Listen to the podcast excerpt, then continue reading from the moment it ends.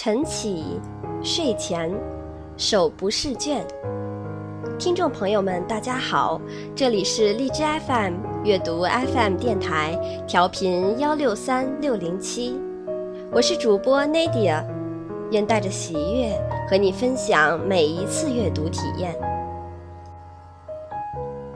忙了好些日子，今日终于有空闲静下来，和大家分享些好文了。昨日是鲁迅的小说集《呐喊》问世九十一周年的日子。一九二三年，《呐喊》出版问世，大三十二开本，封面为深红色毛边。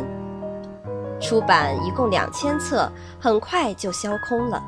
四个月后又印了两千五百册。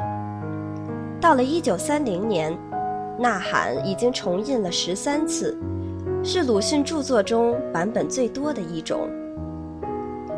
在《呐喊》自序中，鲁迅回顾了他的心路历程，其中出现频率最高的词就是“寂寞”。如此，今天我们便一起回顾鲁迅那段寂寞的时光吧。《呐喊》自序，鲁迅。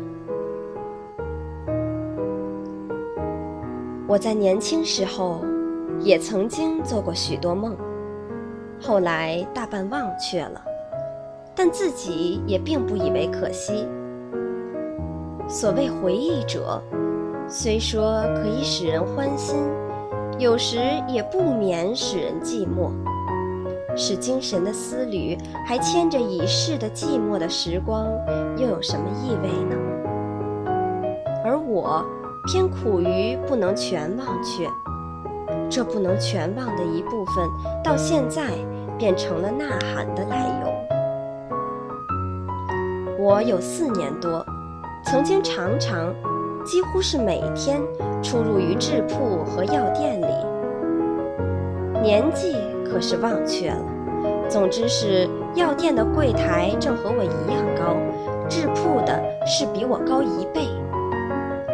我从一倍高的柜台外送上衣服或首饰去，在五灭里接了钱，再到一样高的柜台上给我久病的父亲去买药。回家之后又需忙别的事了，因为开方的医生是最有名的，以此所用的药引也奇特。冬天的芦根，经霜三年的甘蔗。蟋蟀要圆对的、结籽的平地木，多不是容易办到的东西。然而，我的父亲终于日重一日的亡故了。有谁从小康人家而坠入困顿的吗？我以为，在这途路中，大概可以看见世人的真面目。我要到恩。进 K 学堂去了，仿佛是想走异路，逃异地，去寻求别样的人们。我的母亲没有法，办了八元的川资，说是有我的自便。然而一哭了，这正是情理中的事，因为那时读书应试是正路，所谓学洋务，社会上便以为是一种走投无路的人。只得将灵魂卖给鬼子，要加倍的奚落，而且排斥的。何况一又看不见自己的儿子了。然而我也顾不得这些事，终于到恩去进了 K 学堂了。在这学堂里，我才知道世上还有所谓格致、算学、地理、历史、绘图和体操。生理学并不教，但我们却看到些木板的全体心论和化学卫生论之类了。我还记得先前的医生的议论和方药，和现在所知道的比较起来，便渐渐地悟得，中医不过是一种有意的或无意的骗子。同时。又很起了对于被骗的病人和他的家族的同情，而且从溢出的历史上又知道日本维新大半发端于西方医学的事实了。因为这些幼稚的知识，后来便使我的学籍列在日本一个乡间的医学专门学校里了。我的梦很美满，准备毕业回来救治像我父亲似的被误的病人的疾苦。战争时候便去当军医，一面又促进了国人对于维新的信仰。我已不知道教授微生物学的方法现在又有了怎样的进步了。总之，那时是用了电影来显示微生物的形状的。因此，有时讲义的一段落已完，而时间还没有到，教师便印些风景或时事的画片给学生看，以用去这多余的光阴。其实，正当日俄战争的时候。关于战争的画片，自然也就比较多了。我在这一个讲堂中，便需常常随喜我那些同学们的拍手和喝彩。有一回，我竟在画片上忽然会见我久违的许多中国人了。一个绑在中间，许多站在左右。一样是强壮的体格，而显出麻木的神情。据解说，则绑着的是替俄国做了军事上的侦探，正要被日军砍下头颅来示众；而围着的，便是来赏见这示众的盛举的人们。这一学年没有完毕，我已经到了东京了，因为从那一回以后。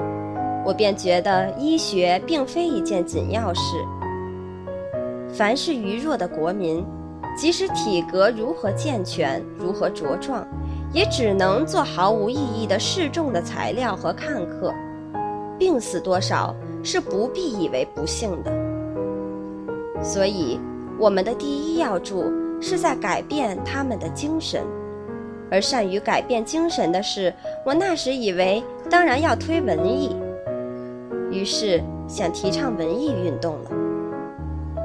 在东京的留学生很有学法政、理化以至警察工业的，但没有人质文学和美术。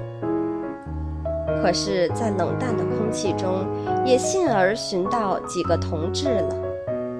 此外，又邀集了必须的几个人。商量之后，第一步当然是出杂志。名目是取新的生命的意思，因为我们那时大抵带些复古的倾向，所以只谓之新生。新生的出版之期接近了，但最先就隐去了若干担当文字的人，接着又逃走了资本，结果只剩下不明义浅的三个人。创始时候既已背时，失败时候。当然无可告语，而其后却连这三个人，也都为各自的运命所驱策，不能在一处纵谈将来的好梦了。这，就是我们并未产生的新生的结局。我感到未尝经验的无聊，是自此以后的事。我当初是不知其所以然的，后来想。凡有一人的主张得了赞贺，是促其前进的；得了反对，是促其奋斗的。独有叫喊于生人中，而生人并无反应，既非赞同，也无反对，如置身毫无边际的荒原，无可措手的了。这是怎样的悲哀呀！我于是以我所感到者为寂寞。这寂寞又一天一天地长大起来，如大毒蛇缠住了我的灵魂了。然而，我虽然自有无端的悲哀，却也并不愤懑，因为这经验使我反省，看见自己了，就是我绝不是一个振臂一呼，应者云集的英雄。只是我自己的寂寞是不可不驱除的，因为这与我太痛苦。我于是用了种种法来麻醉自己的灵魂，使我沉入于国民中，使我回到古代去。后来也亲历或旁观过几样更寂寞、更悲哀的事，都为我所不愿追怀，甘心使他们和我的脑一同消灭在泥土里的。但我的麻醉法却也似乎已经奏了功，再没有青年时候的慷慨激昂的意思了。S 会馆里有三间屋。相传是往昔曾在院子里的槐树上缢死过一个女人的。现在槐树已经高不可攀了，而这屋还没有人住。许多年，我便寓在这屋里抄古碑。课中少有人来，古碑中也遇不到什么问题和主意，而我的生命却居然暗暗的消去了。这也就是我唯一的愿望。夏夜蚊子多了，便摇着蒲扇坐在槐树下，从密叶缝里看那一点一点的青天。晚出的槐蚕又每每冰冷地落在头颈上。那时偶或来谈的，是一个老朋友金心义。将手提的大皮夹放在破桌上，脱下长衫，对面坐下了。因为怕狗，似乎心房还在砰砰地跳动。你抄了这些有什么用？有一夜，他翻着我那古碑的抄本，发了研究的质问了。没有什么用。那么，你抄它是什么意思呢？没有什么意思。我想，你可以做点文章。我懂得他的意思了。他们正办《新青年》，然而那时仿佛不特没有人来赞同，并且也还没有人来反对。我想，他们许是感到寂寞了。但是说，假如一间铁屋子，是绝无窗户。而万难破毁的，里面有许多熟睡的人们，不久都要闷死了。然而是从昏睡入死灭，并不感到就死的悲哀。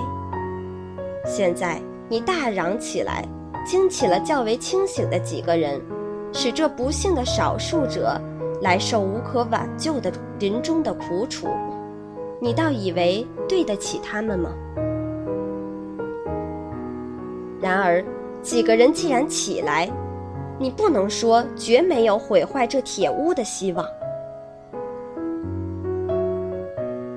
是的，我虽然自有我的确信，然而说到希望，却是不能抹杀的，因为希望是在于将来，绝不能以我之必无的证明来折服了他之所谓可有。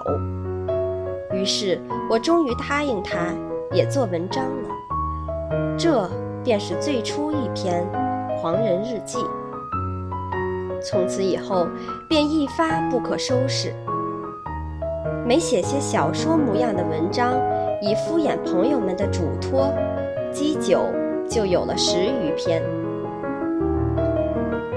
在我自己本以为现在是已经并非一个切迫。而不能以于言的人了，但或者也还未能忘怀于当日自己的寂寞的悲哀吧。所以有时候仍不免呐喊几声，聊以慰藉那在寂寞里奔驰的猛士，使他不耽于前驱。至于我的喊声，是勇猛，或是悲哀，是可憎，或是可笑。那倒是不暇顾及的，但既然是呐喊，则当然需听将令的了。所以我往往不续用了曲笔，在要的鱼儿的坟上凭空添上了一个花环。